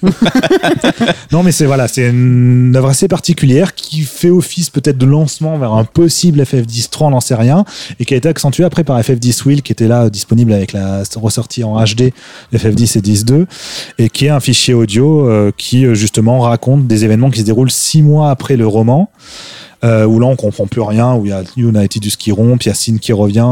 Euh, alors ça on comprend que si on a vu lu le jeu- le roman justement. Ouais. Mais bon, il y a plein d'éléments qui sont là pour amorcer une suite. Un peu fanfiction quelque part. Ça fait hein. complètement fanfiction, sachant que de toute, de toute façon, les créateurs ont dit euh, que c'était pas l'idée de- d'amorcer un FF10-3, mais plus de proposer quelque chose pour faire plaisir aux fans et qui s'imaginent eux-mêmes ensuite l'histoire, euh, la suite des aventures. Parce qu'on l'a dit, un FF10 reste quand même un jeu apprécié de pas mal de joueurs. Oui, c'est un peu. Le disait tout à l'heure, mais il a pas fini sa phrase, c'est que c'est un peu le FF7 de nombreux joueurs. C'est-à-dire, voilà, euh, Attends, il va dire une saloperie là, il fait sa tête Ah. fourbe. là. Et FF7, FF10-2 mérite quand même d'exister pour une chose, c'est le petit personnage de Shinra, parce que vous n'y manquerez pas. L'anecdote l'anecdote qui est très très importante, donc c'est un personnage Albed qui est un petit génie de la technique en fait et qui euh, dans le jeu parle de- d'une possibilité de, de transformer, de faire une énergie euh, écolo, de transformer les fluorucioles, flu, furolucioles, furolucioles Furoluciole. en énergie euh, voilà euh, permanente et en fait euh, il s'avère que Nojima lui-même a dit que l'univers de FF10 et FF7 sont connectés car euh, 1000 ans après FF10 euh, donc euh, les humains ont réussi à développer une technologie leur permettant de voyager dans l'espace et les, Les les- descendants de les Shinra. descendants de Shinra ont fondé la Shinra et ont créé Tout voilà ça me paraît d'une cohérence absolue. hein. Ouais, alors c'est vrai, que Nojima a dit ça, mais après, je pense. c'est pas des vannes hein, il a vraiment là, Oui, là, non, on il a dirait vrai- que j'ai fait une fat fille Non, non, il a vraiment dit ça. Après, euh, je pense que c'est à prendre euh, avec des pincettes. Oui, c'était un peu pour la vanne ou euh, pour un peu troubler les fans comme euh, certains ça. créateurs aiment bien le faire. Ben, merci à tous les deux en tout cas pour euh, merci à toi vos Merci lumières, à votre expertise sur Final Fantasy. Et on va conclure ben, sur le traditionnel euh, tunnel euh, voilà, un peu auto-promo, donc on, un petit peu faire le tour de l'actu sort d'édition à venir. et est-ce qu'on donnerait pas la parole à Damien? Bah écoute, Ah. Euh, j'ai concentré un peu sur ces deux livres-là parce que c'est un petit peu des livres que, dont tu t'es occupé. C'est vrai. Oui, Donc- parce que là, du coup, je ne prends plus mon Voilà, place d'auteur. Là, casquette je d'auteur, reprends la, la casquette d'éditeur. Éditeur. Donc, effectivement, on a deux ouvrages euh, que j'ai supervisés à venir. Le premier euh, qui sort là le 31 octobre, qui est donc Les coulisses de Devolver, Business et Punk Attitude. Un livre écrit donc par les journalistes Baptiste Perron et Pierre Mogin, qui, comme son nom l'indique, revient sur les coulisses de Devolver. Alors, c'est un, premièrement, euh, en question de forme, c'est un livre grand format, le même que celui de The Art of Dead Cell ou Sword Artist, donc 220 par euh, 300. euh, par 300. C'est beau, c'est précis. Oh là là, c'est beau. Euh, donc c'est un grand gros, format illustré, Illustré, donc très euh, important. hein. On a, on, voilà, on a pu avoir les images de la plupart des jeux euh, édités par euh, par Devolver. Donc ça va être un du, bel ouvrage, bien maquetté, bien Et joli, donc, avec un- de magnifiques couvertures par El Wervo en personne, donc Nicolas Ackerblad, qui est celui qui avait fait notamment euh, les, euh, les, euh, les jaquettes de Hotline Miami 1 et 2 et qui avait Ouais. aussi composé les musiques, puisque c'est un artiste multi, multifonction. un artiste complet. Donc un livre qui revient vraiment sur les coulisses. Il y a eu des interviews de plus de 40, euh, plus de 40 personnes liées de près ou de loin à Devolver. Donc, ou euh, des studios qui ont voilà. bossé avec eux sur leur jeu. hein. Y compris évidemment aussi les cinq fondateurs de Devolver. D'ailleurs, Mike Wilson, l'un des cinq fondateurs, a signé la préface du bouquin. Ouais, ils nous ont vraiment ouvert toutes les portes et euh, Oui. sans aucune contrainte en retour. hein, ça, on peut les Oui, voilà, c'est ça. pas un livre qu'on peut considérer comme officiel, c'est vraiment une enquête journalistique sur euh, qu'est-ce qui fait l'essence de Devolver, d'où ça vient et, euh, et quelle est leur place hein, on aujourd'hui. va le dire, euh, dans le paysage, si vous connaissez pas. C'est un éditeur de jeux qui a su trouver une place particulière sur le marché en fédérant autour de lui des studios et des jeux plus indépendants que le reste avec un ton assez marqué. Voilà, un ton assez punk, hein, on pourrait dire. Et euh, l'autre ouvrage En qui, décembre, lui, cette voilà, fois est prévu pour euh, le mois de décembre, qui est la légende Final Fantasy XV. Voilà, donc euh, on en parlait un peu euh, en filigrane tout à l'heure, mais vous saurez tout ce qu'il y a à savoir dans ce bouquin. Donc écrit par euh, écrit par Jérémy Karmarek, qui est euh, plus connu comme étant euh, anciennement euh, Kuja FF Man. Il va me tuer si, si je dis son pseudo comme ça. C'est pas Mais, cool, euh, parce qu'on pourrait balancer ton blaze à toi. Oui, non, non.